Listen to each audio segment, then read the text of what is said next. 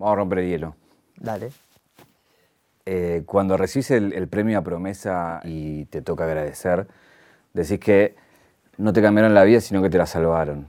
Eh, ¿A qué te referís específicamente?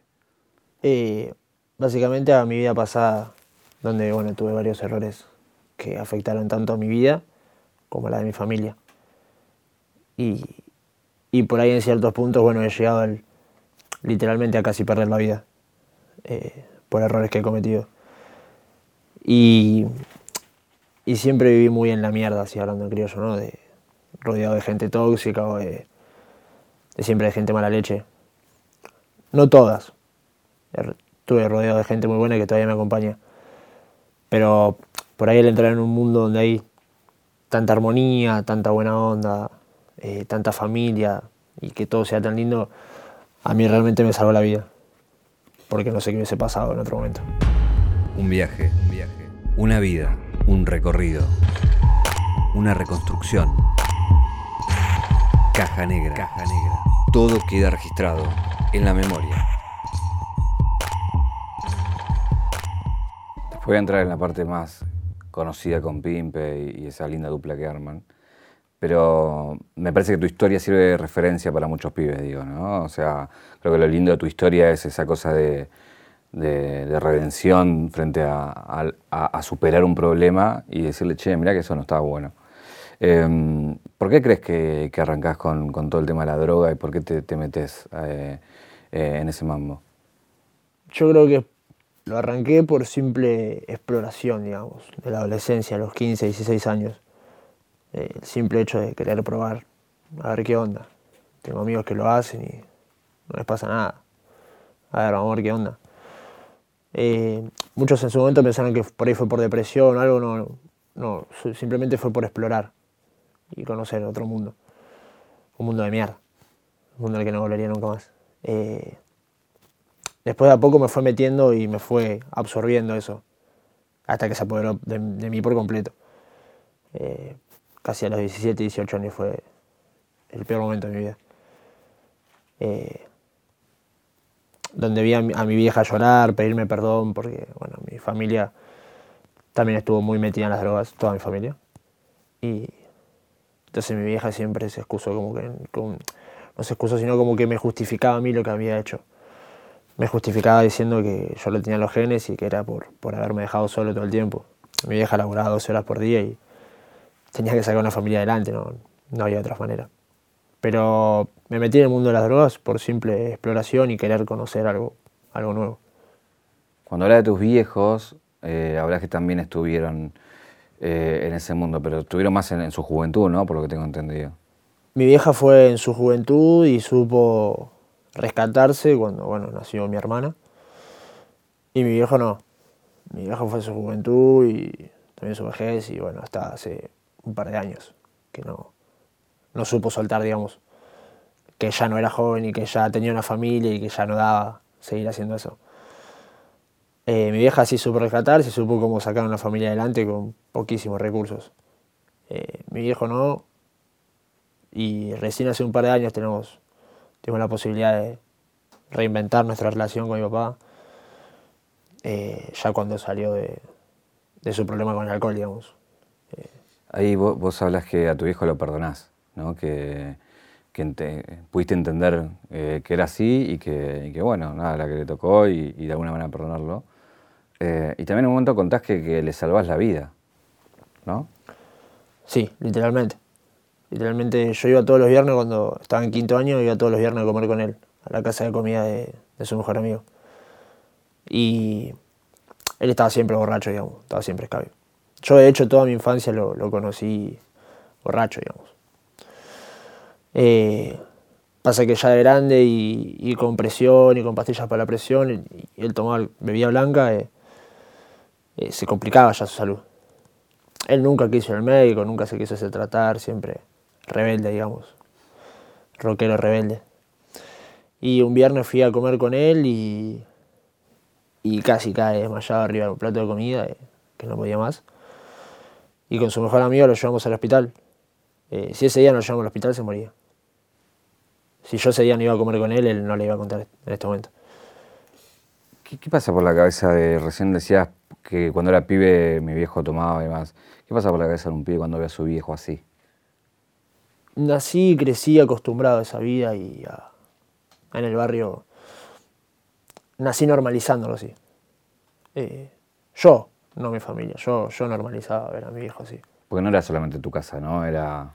A todos lados, era algo muy normal, ibas al club, al boliche y ibas al club Pasteur y la mayoría de los padres estaban todos así, estaban todos en esa y eh, los padres de, de los pibes que nacimos en la época de los 90, eh, muy pocos se rescataron. Algunos supieron salir adelante y saber que, bueno, fue juventud y ya está, y otros no. Y por eso mi viejo lo perdono y no lo culpo. él no- nunca aprendió a ser padre. De hecho, aprendió ahora hace poco y, y por eso lo perdoné y, y miro para adelante y quiero disfrutar lo que quede de mi vida, de la de él, juntos. Pues, así como se las mandó, también compartí muchas cosas hermosas con él y, y me dio también la herencia más linda, que, que es ser hincha de boca, y, y compartir momentos muy lindos con él, gracias a eso. ¿Y por qué dice que aprendió ahora? Y porque ahora ya se curó de, de su alcoholismo, eh, vive la vida de otra forma, ve la vida de otra forma, nos ve a nosotros de otra forma, eh, y sabe que se equivocó. Y yo sé que él está arrepentido y, y por eso lo perdono. ¿Cuál es la visión que tienen los dos? Porque tu vieja, esta mujer que se sacrificó de trabajar 12 horas por día, este padre que no llegó a, a disfrutarte como, como ahora por ahí se da cuenta que debería disfrutarte, hoy viéndote todo lo que lindo te está pasando, ¿cómo, cómo te devuelven eso? Súper orgulloso. Todos, todos. Mi vieja y mi viejo súper orgullosos.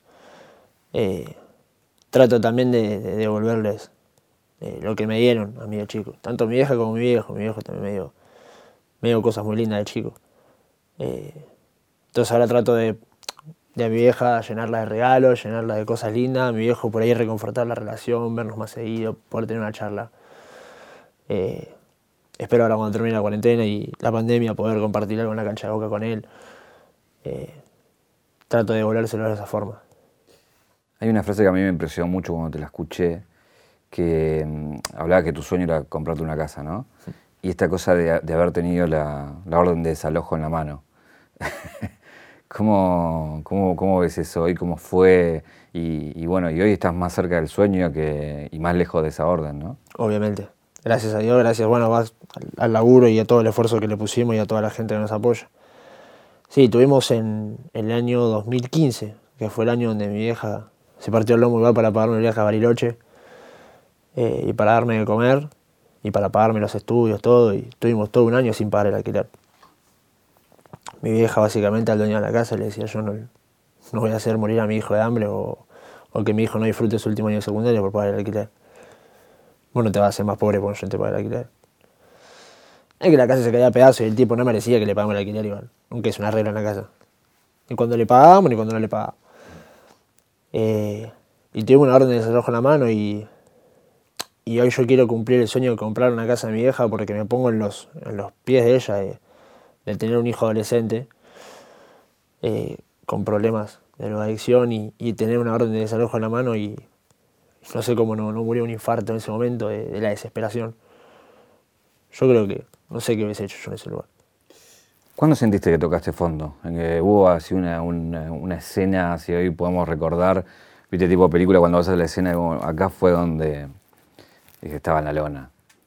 Y bueno, fue el día que vinieron, vino un tranza de Zabaleta con dos pibes del barrio que, que nos habían metido en un negocio y en la puerta de mi casa un domingo a las 7 de la mañana me, me pusieron un fierro en el pecho y mientras el otro le decía que me pegue un tiro, a mí no, no se me salió una palabra de la boca. Y ahí dije, no, acá no la cuento. Y, y después de haber zafado, después de haber hablado de que el tipo que tenía el arma era el que más rescatado estaba y eh, me dio la chance de seguir viviendo, eh, Por lo que tengo entendido era una guita que le debías, ¿no? debíamos plata. Nos habían dado droga para vender, nosotros nos la vendimos y, nos quedamos con, la plata, digamos. En realidad la plata nunca la hicimos, ¿no? La droga la tomamos nosotros. Y cuando entré a mi casa ese domingo a las 8 de la mañana, mientras mi vieja dormía, me senté en el comedor y dije, no, ya, no puede estar pasando esto, hasta acá no, no puedo haber llegado a este punto.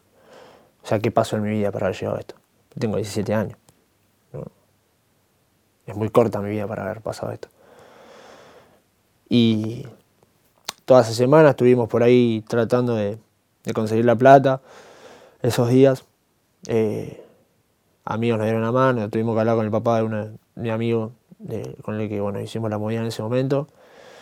Y yo toda esa semana estuve raro, angustiado. Y no le había contado nada a mi vieja. Hasta que mi vieja una noche me dice, loco, ¿qué te pasa? Estás raro.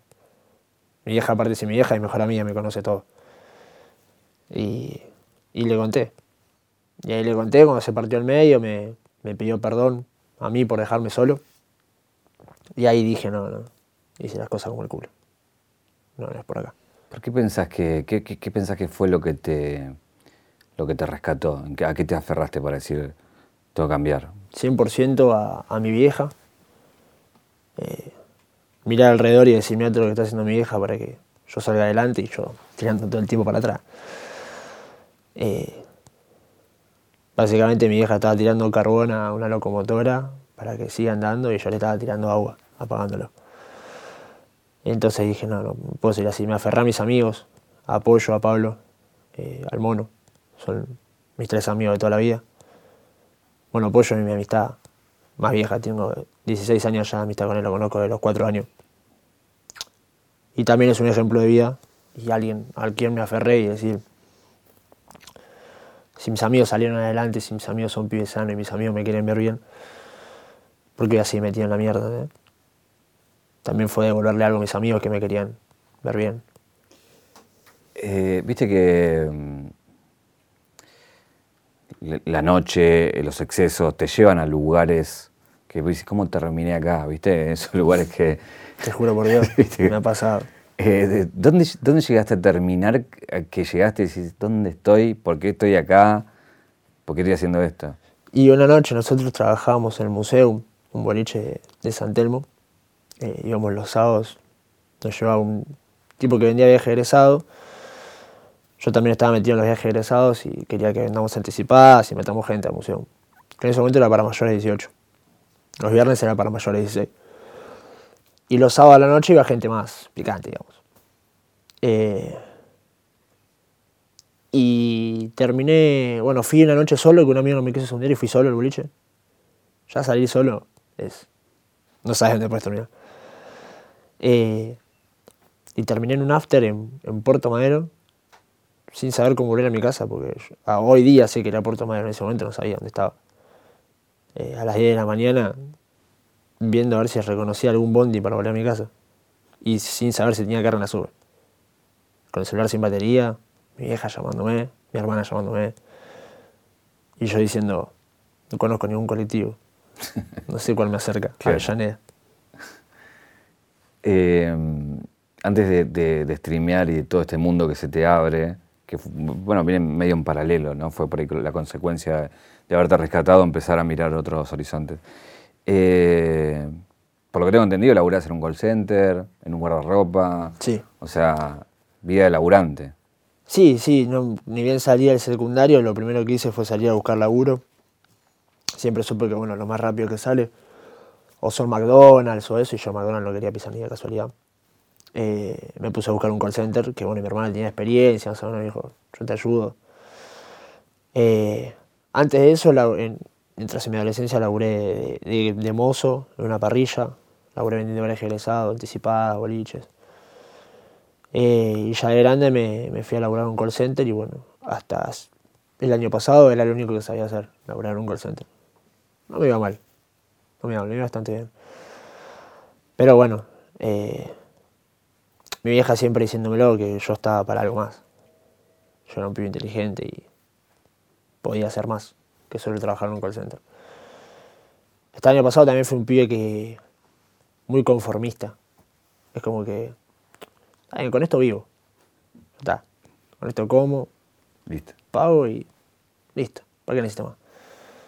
Eh, el, problema es eso, cuando, cuando empezás a, a, ver un montón de cosas que seguramente estás viendo ahora, es como que también te va empujando, ¿no? La, la marea hacia así, bueno, pará, yo también si quiero puedo. Obvio, obvio, hoy día no, no me limito a nada. Hoy día todo lo que quiero hacer, eh, siempre cuando sea sano y para bien, lo hago. O lo intento por lo menos. Eh, hoy entendí que, que la vida se pasa volando. Y no tiene sentido desperdiciar pensando, lo hago, no lo hago. Es hacer y que salga como sale. Hay, hay una dupla hoy en, en el stream que es, que es la tuya con, con Pimpe que, que, bueno, son como, ¿no? Vienen como Batman y Robin, vienen como, como juntos. ¿Cuándo se conocen? Nos conocemos en primer año del secundario, ya hace 10 años exactamente. No del mismo barrio, no son del mismo No, no, no. De hecho, de dos lugares bastante diferentes. Yo de Avellaneda, zona sur, y él de Caballito. Eh, nos conocimos en primer año y empezamos a llevarnos bien en segundo. Mm. En primero no teníamos relación, de hecho me caía mal. Lo primero que viste de él no te gustó. No, para nada. ¿Por qué? ¿Qué pensabas de él? Era un pendejo odioso. Insoportable. Era el típico chetito, agrandado, Canchero. canchero. Siempre fue un canchero. Sigue siendo canchero. Pero. Pero no, no, entendió mucho en los años que recorrimos juntos. Yo aprendí mucho de él y él aprendió mucho de mí. ¿Y qué fue lo que te dio la vuelta para decir, me puedo ser amigo de este pibe? Su humor. Su, su forma de ser eh, con los chistes y esas cosas. Bueno, yo admiro mucho, yo lo- se lo digo siempre, yo soy muy fan de él, de su forma de hacer humor. Eh, tiene una capacidad del 90% de las cosas que dice decirle de manera graciosa. Y ya no poder hablar serio con él. Directamente. ¿Qué, qué, qué fue lo que hicieron juntos en el secundario? Como su highlight, su... No sé si fue una maldad, un... ¿Cómo, cómo, cómo llamarlo, no? Pero bueno, en secundario, ¿viste? Cuando te, te juntás, te potencias y terminás siendo cualquiera. Y nosotros éramos dos potencias bastante insoportables en el secundario. Nos querían todos los profesores, porque no hacíamos nada, pero no jodíamos, ¿viste? No éramos de los cargosos de la clase. Cuando pintaba sí, jodíamos. Pero en quinto año tuvimos un archienemigo, que era una profesora de matemática, que no nos quería, pero en absoluto. Nosotros no la queríamos ya tampoco. Y era una mina dispuesta, a, desde el primer día de clase hasta el último, a hacernos la guerra. A- básicamente como a plantar la autoridad como que la profesora era ella, ¿entendés? Que tenía razón, porque nosotros teníamos que callarnos la boca. Al punto de que la mina sabía que no estudiábamos y no nos daba la prueba. Entonces nosotros le decíamos, ¿por qué no me da la prueba? ¿Por qué no estudiaste? Le digo, "Y, pero vos me la tenés que dar igual la prueba. Me dice, bueno, yo te pongo la fotocopia. Me haces una fotocopia y no haces nada, te pongo doble uno. Listo. Y yo iba y entregaba en blanco. Va a hacerle gastar una fotocopia nada más. Después el perjudicado era yo, porque uno no lo levanté nunca más. Ya está, anda a buscarla en diciembre. Y una vuelta tuve un choque. Aparte de algo que chocaba yo y saltaba Pimpe. Chocaba Pimpe saltaba yo y, y le desinflamos la rueda de la bici a la mina. En el momento Pimpe le quiere Ni siquiera el auto. la no, bici. la bici. En el momento Pimpe le me dice, ¿qué son estos cables? Le voy a cortar y yo, no, no, no, que creo que son los frenos. Y me mira como diciendo. Y ahí nos miramos diciendo, no, no, estamos- ya estamos haciendo cualquiera, no le podemos cortar los frenos. Pero le desinflamos la rueda y ahora estaba buscando una bicicletería un par de horas. Eh, ¿cómo, cómo, cómo vivía él? Porque ahí, como, como decías vos, son distintos, se complementan en un punto, pero bueno, vos estabas con una historia muy heavy en paralelo y él no estaba curtiendo la misma. ¿Cómo, cómo te ayudaba él? ¿Cómo entraba él en esa historia? No, para nada, él fue conociendo todo ese mundo junto conmigo. Eh, también viendo mi- mis problemas, digamos. Claro. Eh, yo creo que él también tuvo amistades con las que tuvo varios, eh, también así de cerca como yo, creo que no tan grosso como yo. Entonces al mismo tiempo que yo iba bardeando y, y re- midiendo, digamos, él también iba aprendiendo. Me ayudó mucho estando siempre y, y diciéndome, hablándome siempre de- desde el lugar de amigo, diciéndome, no da, amigo. No, no, no da esas cosas. ¿Y se dio cuenta? Porque viste que a veces lo- los amigos tardan en caer en que... Tardó un poco en caer. Tardó. Tardó. De hecho, en el- mi peor momento, cuando yo vuelvo a, a recaer, eh, estábamos peleados nosotros. Así que el de esas dos recaídas que yo tuve después no, no se enteró. Hasta después de, de ya recuperarme y, y volver a hablar, a reconciliarnos, digamos. ¿Por, por qué se pelean y por qué vuelven? Eh, nos peleamos porque yo estaba de novio. eh, y él, bueno, sabía cosas de mi novia que yo no. eh, y nunca me las contó. Me enteré por un mensaje del celular de él que un día le me pedí el celular para mandar un mensaje a mi vieja y vio que había hablado con un amigo y estaba hablando mal de mi novia. Y yo en ese momento el problema no es que no me los contó, el problema fue que habló mal de mi novia. Yo era muy pollerudo. Y, y me peleé, me peleé feo y no hablamos más. Un año estuvimos peleados. Y volvimos a hablar cuando, bueno, yo tenía los botines de él en mi casa, en la casa de ella en realidad, porque él había venido una vuelta a jugar a la pelota a Sarandí con nosotros, eh, con los pibes del barrio, y se había olvidado los botines en la casa de mi novia. Nos quedamos los tres a dormir ahí, él dejó los botines ahí. Y como al año me manda mensaje de que necesitaba los botines. La excusa, ¿no? Claro. Juanjo, necesito los botines. Yo le digo, hablar a Agustina. Le Yo sabía que. ya sabía que con Agustina estaba todo más que mal. Eh, entonces le digo, hablar a Agustina. Le digo, están en la casa de ella, pasarlo a buscar. Che, Agus, necesito los botines. Estoy jugando con zapatillas, jajaja. Él siempre. Es una persona difícil de pedir disculpas, ¿viste? Pero al día de hoy lo conozco y sé cuando, cuando quiere entrar, ¿viste? O arreglar las cosas. No es una persona que te va a venir a decir, che, bardié, me equivoqué. Es muy difícil. Pero por ahí te busca la otra vuelta, ¿viste? Para, para entrar. Eh, y ahí le habló a Agustina. Y a los pocos días creo que me dice que iba a entrar en DDM, en una empresa que yo estaba laburando. Y ahí empezamos a hablar. Volvimos a hablar y me mandó un audio diciéndome, che, ya está, ya no da, que estemos peleados, no sé qué. Y volvimos, nos volvimos a juntar. Vos también en él ves la apertura a un nuevo mundo. ¿Cómo te fuiste enterando de que él streameaba, de todo eso? ¿Cuándo le empezaste a dar bola? Eh, ¿Cuándo te llamó la atención? Yo sabía que él seguía todo el mundo del streaming hace, el tercer año más o menos. Eh, y no, a mí no me llamaba. Básicamente era como un mundo muy paralelo al mío, ¿viste? Yo, cero computadora, ¿viste? Yo todo el día en la calle, jugando la pelota con los pibes, saliendo. Y él más de estar con la PC, jugando los jueguitos, viendo stream, viendo Coscu.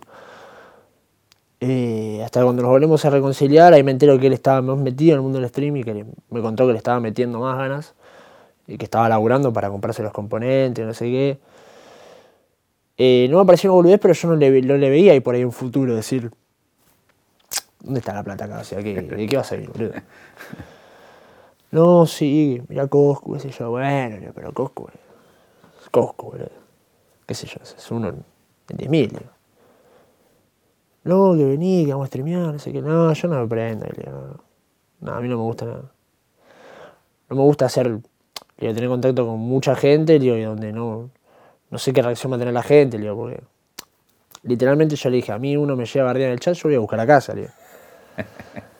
Eh, me hinchaba, me hinchaba, decía así. Hasta que un día, bueno, siempre que me decía para streamear, yo le decía que no, que no quería, no prendía, ¿viste? Hasta que una vez fui y, y prendí a stream de prepo. Vení, vení, sentate, me dijo. No, me senté y ese día nos copamos, creo, estuvimos cuatro horas streameando, contando anécdotas de secundaria, anécdotas nuestras, anécdotas mías, la gente se cagó de risa. Al punto de que fue su primera vez en el canal con mil viewers. Bien. Llegó un pico de mil viewers ese día y. Y cuando papá me dice, amigo, nunca fuimos mil. Es la primera vez en mi canal que somos mil. Y me empezó a mandar mensaje mucha gente diciéndome que. eh, que qué buena onda, que sos muy gracioso, que sos un capo, no sé qué. Y ahí no te digo que creí del todo, pero dije. Hay gente acá. Hay, hay movimiento de gente, no es que esté poca gente.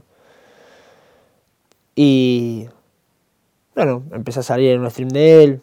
eh, a la semana fuimos a otro stream, eh, a lo de Nano. eh, yo ya empecé a conocer más a los pibes de Loxey. Eh, empiezo a conocer más el ambiente, digamos, otros streamers. Hasta que me empiezan a decir todos que me haga un canal. Que me haga un canal, que me haga un canal. Y bueno, me hice un canal. Pimpe me dijo, vení a streamear acá los días que quiera. Me dice, me encanta la idea de que streamees conmigo. Y ahí arrancamos a streamear los dos juntos. Y la gente yo creo que se enamoró de eso. De, vernos a los dos juntos. Y la química que tienen de esto de conocerse en la secundaria, de ya uno tira al centro, otro cabecea, como se conocen de taquito, No, digamos, de, ¿no? de- de punta a punta. Eh, ¿Qué hiciste con la primera guita que ganaste? La primera plata que gané fue un sueldo de Streamcraft. Streamcraft nos pagaba eh, por hora visualizada, digamos. Depende de la gente que nos veía por hora. Y en Streamcraft no nos veía nadie. Ya manejábamos un buen flujo de gente en Twitch. Media de 800, 1000 personas, 1200.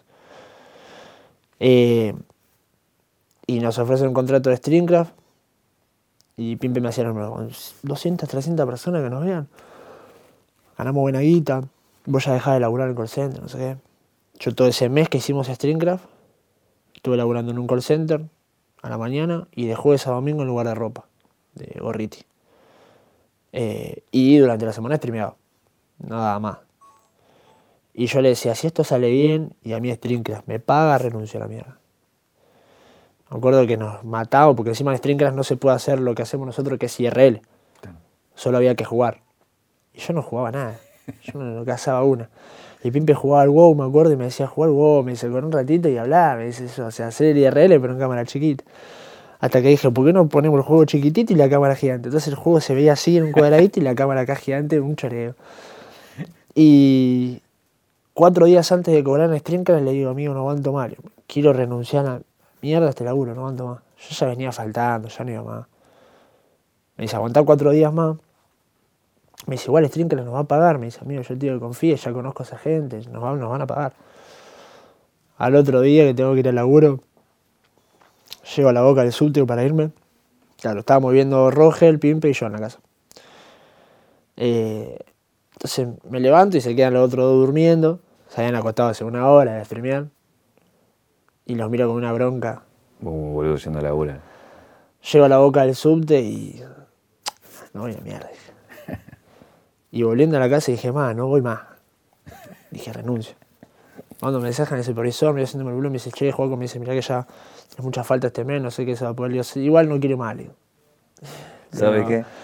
Igual no quiero más, digo, te agradezco por el laburo, digo, pero no, no, no quiero más, no aguanto más. No, está todo bien, me dice, lo mejor, pasate, después así charlamos, yo. Bueno, los tres días pagó Streamcraft, me acuerdo que fueron 58 mil pesos. Y me lo habían pagado en PayPal. Yo no entendía mucho cómo se manejaba PayPal. Pimpe me dice pasarlo así acá. Un día a las seis y media de la tarde estuve todo el día entrando al home banking a ver si se me había acreditado, se me había acreditado, se me había acreditado. Nada, nada. Pimpe me decía paciencia, tarda, eh, tarda un tiempo, me dice seguramente después de las 7 se acredita. A las seis y media me voy a la parada de 134 para volver a casa y no subo al bond y miro el home banking y tenía 58 mil pesos depositados. ¿Qué fue lo primero que pensaste? Me puse a llorar. Me puse a llorar arriba del bondi y dije. Eh, dije, lo voy, a, voy, a, caer a casa con 58 lucas a mi vieja y decirle: Mirá, este mes vamos, a comer, este mes vamos a pagar el alquiler, eh, este mes pagamos la tarjeta, este mes tu sueldo no lo tocas. Y me acuerdo que me bajé el 134 en Crucecita, me tomé el bondi hasta Boulevard y Mitre no, me bajé ahí y esas dos cuadras hasta mi casa fui corriendo. Pero corriendo, literal. Y, y entré, le mostré a mi vieja y nos pusimos a llorar los dos. Y al otro día fui al banco y la saqué. Así, bueno. Retiré todo y le di todo a mi vieja. Fui al laburo al Ministerio de Economía, se lo di así y dije, pagá lo que haya que pagar. Sí, con toda la guita.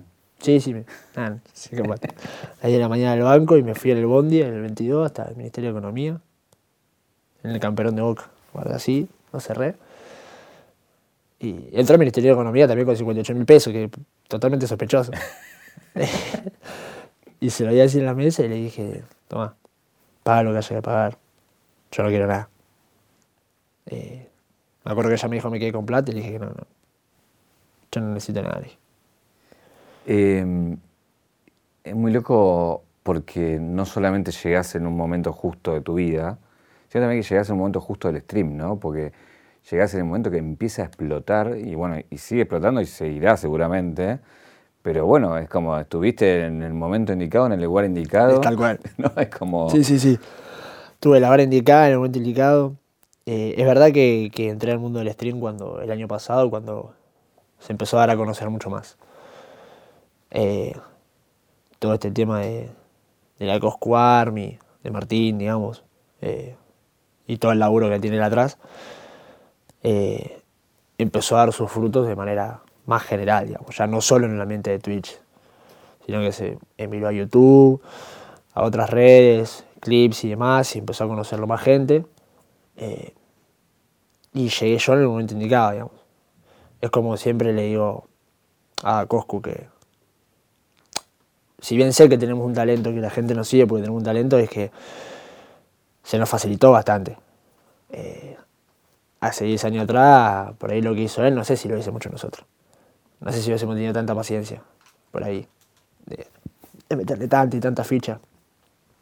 Eh, de hecho, yo le metí mucha ficha al fútbol, que era lo que más me gustaba, y a los 15 años le tiré la mierda, agarré la joda y me a entonces, por ese lado, siempre admiro lo, que hizo Martín, lo que hizo Coscu, y, siempre se lo remarco, digamos. Yo llegué en un momento eh, donde estaba explotando el mundo de Twitch y del streaming, eh, y puse lo mío, pero fue más fácil, fue más, más sencillo. En otro momento hubiese sido más complicado. Hoy, como lo ves, te hace una frase que decías que, te gustaba la colaboración que habría entre todos, pero ahora como que eso se está eh, complicando un poco entre unos ataques entre uno y el otro, y, te hace una frase que era, nos estamos convirtiendo en intrusos. Sí, sí, sí, sí, es que Pasa que bueno, también es eso, ¿no? Que crezca la comunidad va a traer ese tipo de, cosas también. No va a ser toda armonía. Eh, de hecho, no, no sería un mundo normal si, fuese toda armonía. Eh, pero sí, noté mucho como que de los streamers más grandes por ahí están todo el tiempo esperando que digamos algo mal o que pisemos el palito en algo para hacer un compilado en YouTube y decir, Juaco se pelea con tal, Coscu habla mal de tal. Es como que por ahí a veces son cosas que, bueno, está bien, sí hablo malo, por ahí a veces son cosas acá de contexto. Eh, y, y, por ahí uno recibe insultos o algo totalmente innecesario, de gratis, de onda nada más. Entonces yo al ver esos canales, digamos, explota el bife entre Juaco y tal, es un zócalo de intrusos. Entonces, fue, fue esa mi referencia, decir, muchachos, preocupense nomás en hacer cosas buenas. Compartan las cosas buenas que hacen. Compartan todo, pero se preocupa más en eso. Digamos, la gente está esperando eso. Claro, por, eso me parece importante también en el sentido de que es algo que, que si bien Martín arrancó y dejó el camino para, para que todo esto pase lo que pase y como, como cada uno es importante y eso hace que la escena crezca un montón, están también en un inicio. Y en ese inicio están está la posibilidad de hacerlo distinto y de poner las reglas distintas, digo, para, para lo que venga. Y en eso creo que, que, es importante este tipo de, de, apreciaciones, decir, che, bueno, podemos ser distinto a, lo que consumieron nuestros viejos, digamos. Claro, sí, sí, o sea, es como que vamos a tratar de darle la vuelta a la tele, pero bueno, en un momento seguramente es algo que viene hace muchos años eh, y es algo que, bueno, es mundial, digamos, ¿no? No. Eh, entonces es como que esas formas, esas costumbres de la gente, de, llevarlo parecido. De hecho, bueno, yo últimamente cierro mis streams eh, diciendo el clima, ¿entendés? O sea, doy las noticias, o sea, es como que en ciertos aspectos se mezcla un poco.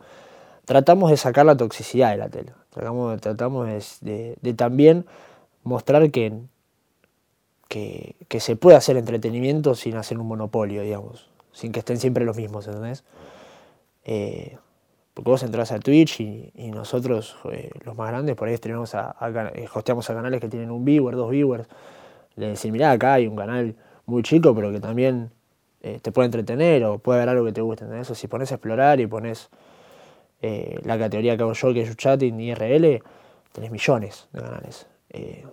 Distinto a la tele, que por ahí si quiero ver fútbol tengo que ver al Pollo Viñola y a Farinena, ¿me entendés? Tengo que ver Teis Sport y, y Fox Sport esta cuarentena fue muy rara para ustedes también, ¿no? Porque terminan de explotar a nivel de números. Sí. Y después también ustedes con Pimpe yendo acá, no como buscando dónde carajo parar, digamos. Ah, fue un kilómetro, esta cuarentena para nosotros fue un kilómetro.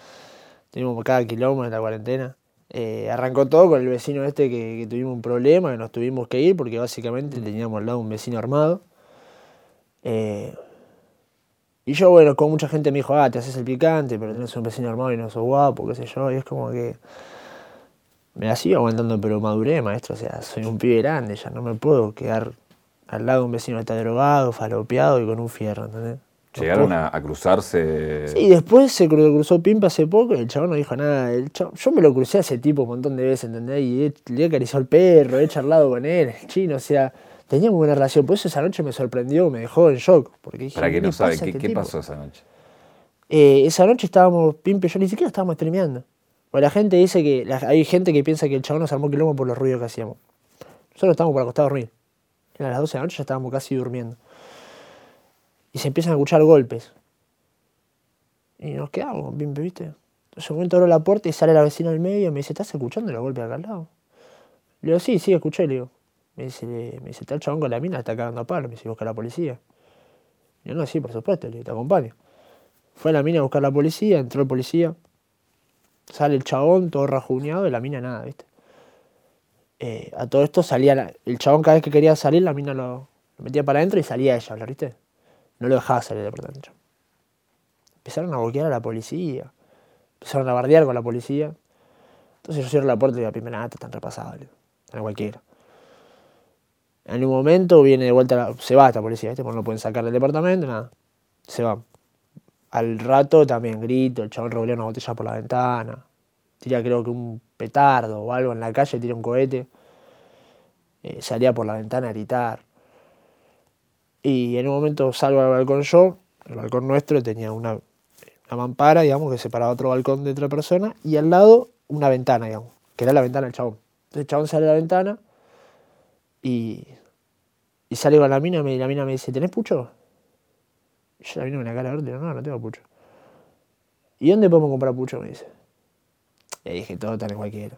Metí adentro, se y no, ni te preocupes, no, no, no, le estaba pegando, está en cualquiera, están repasados los dos. Bueno, al rato se escucha de vuelta, plum, plum, plum. Ahí la policía vino cuatro veces, la última como yo llamé, desde el balcón el tipo me ve llamando, me empieza a bardear el tipo desde la ventana.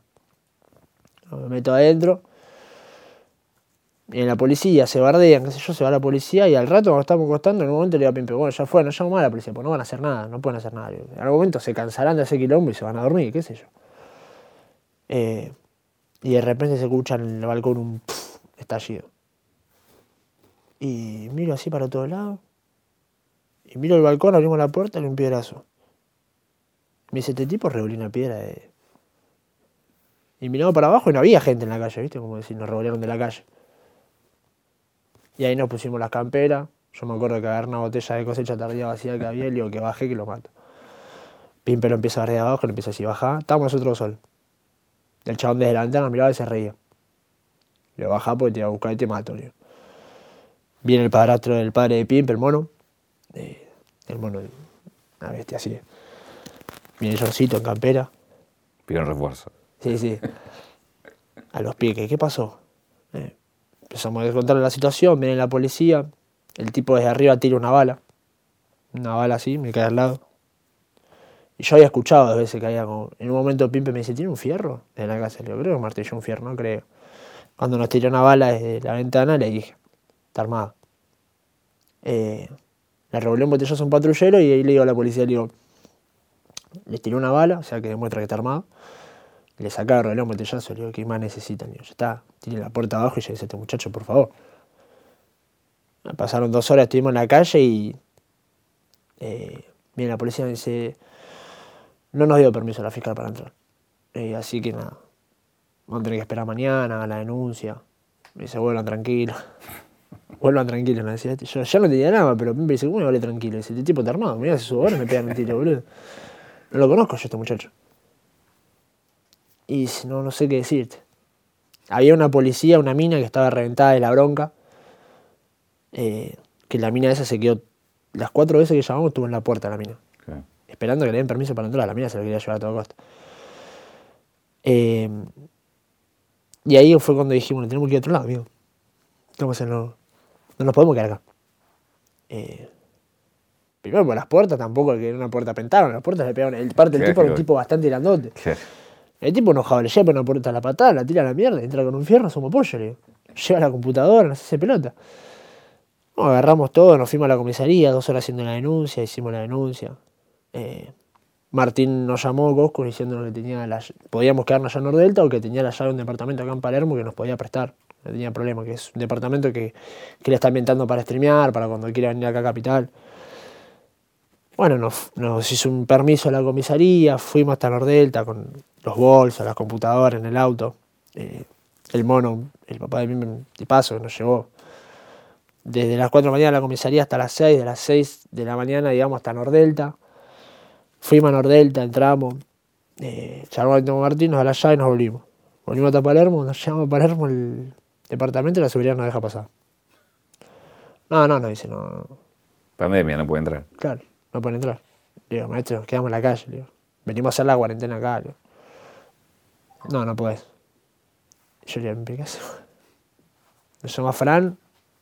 Digo, amigo, estamos así. Me dice, ni lo piense. Me dice, vénganse ya para acá. Me dice, "Eh, acá está todo listo. Me dice, tráiganse las cosas que lo ponemos para streamear y, y se arma el lugar donde quieran. Bueno, nos hablaba papá Fran Caster. Eh, fuimos a lo de Fran. Y, y ahí pasamos un mes y pico, más o menos, de la cuarentena. Porque esto que pasó el quilombo fue a nivel arrancó la cuarentena, la semana que arrancó la cuarentena. Y entonces ahí decidimos yo conseguir un permiso, digamos, volverme a mi casa y, y decidí instalarme todo en mi casa. En mi casa no había nada, no había internet, no tenía nada la pieza. Y ahí decido, eh, Pimpe dice, yo me vuelvo para el departamento, me dice, anda a tu casa, me dice, estemos un tiempo tranqui. Y bueno, y ahí nos volvimos y ahora yo estoy allá. Bueno, Pimpe ya se venció el contrato en la casa y teníamos un proyecto en una casa nueva acá en, en el barrio de Santa Bárbara, que ya lo estamos llevando a cabo y Pimpe ya está allá. Y ahora yo en septiembre me voy para allá. Pero bastante movida nuestra cuarentena, hasta lo que va ahora. Eh, si vamos a la caja negra de tu vida, ¿cuál es el clic que te convierte en el Juaco de hoy? El clic que me convierte en el juego de hoy. Y perder la timidez, perder por ahí la vergüenza frente a una cámara. Y, y perder el miedo al, al qué van a decir los demás. Al fin y al cabo, eh, ese primer día que streamé con Pimpe, donde conté esa anécdota que, que me comí un tipo en un boliche y demás, eh, lo disfruté más yo pensando en cómo estaba divirtiéndome que, que en lo que decían los demás. Al final tenía miedo de que me guardé en el chat y casi el chat ni lo llegué a leer de, de- de todo el tiempo lo que estaba contando y cómo lo estaba disfrutando. Tengo la caja negra, tengo algo para mostrarte acá. ¿ok? Esto es un papel que le pedimos a Pimpe que escriba algo para vos. Quiero que lo abras y lo leas en, en voz alta.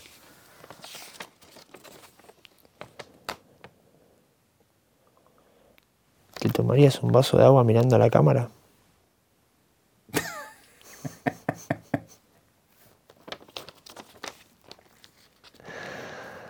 Él sabe bien que no lo haría. Y no lo voy a hacer. ¿no? No lo vas a hacer.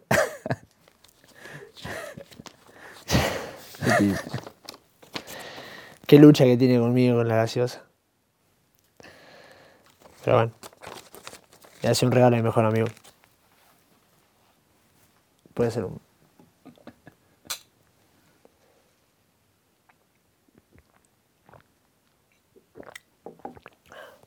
Ahí está. Ese cuerpo no está acostumbrado, ¿no? Está acostumbrado. No está acostumbrado a verme. Creo que va a ser una de las imágenes que se va a guardar de, de por vida verme tomar un vaso de agua. No sé cuántas veces habrá pasado, creo. Una en un millón. Después de gimnasia, capaz me habrá visto tomar agua. Pero nunca me voy a tomar agua. ¿Hay alguna pregunta que no te hice que te hubiese gustado que te haga? Sí. ¿Volverías al fútbol? Muchas gracias.